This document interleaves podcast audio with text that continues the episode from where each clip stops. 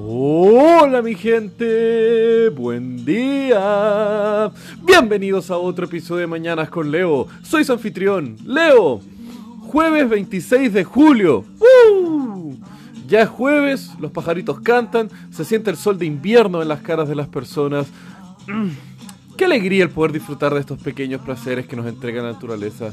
Sea que estás en la ciudad o en los lugares más bucólicos, loco, pueden darse un tiempito, a aprovechar el sol, sentir el viento, váyanse a algún parque, loco, estén aquí en Chile, en México, Francia, cualquier otro de los países donde la gente nos está escuchando, que los quiero. Dense 15 segundos ininterrumpidos de sol, de naturaleza, sientan el pasto con sus dedos, loco. Mm. Gocen esas pequeñas experiencias, ¿no?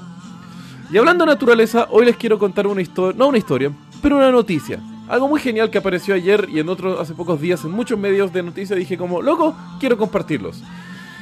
Hemos encontrado fucking agua en fucking Marte. ¡Uh! ¿Qué pedazo de noticias es eso?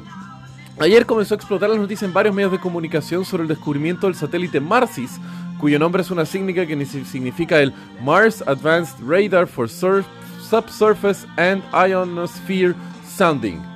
No sé cómo mierda transformaron esa sigla en Marsis, pero bueno. De la Agencia Espacial Europea, o el ESA, por su sigla en inglés. El tema es de que este era un satélite el cual estaba rondando sobre Marte, el cual tiene una- un emisor de ondas de radar y a través de su rebote podía estar escaneando la superficie marciana para búsqueda de distintas formaciones geológicas, escanear eh, eh, formaciones rocosas y al mismo tiempo poder penetrar en formaciones acuosas que se habían descubierto distintos campos de hielo en Marte.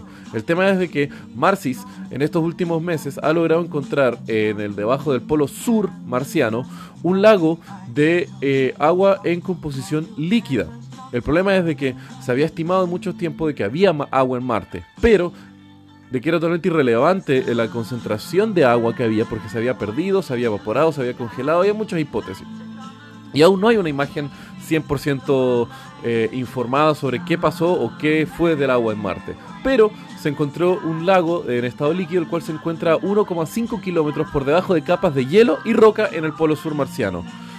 Pero el tema es de que por la temperatura y la concentración y la profundidad de esta agua se estima que si hay agua sólida en Marte estaría uno en estado altamente frío y además con altas concentraciones de sales tales como sales de magnesio, sodio y calcio, lo cual podría ser un impedimento pero no una imposibilidad para que haya vida marciana a través de distintos microorganismos marcianos que podrían ser extremadamente locos.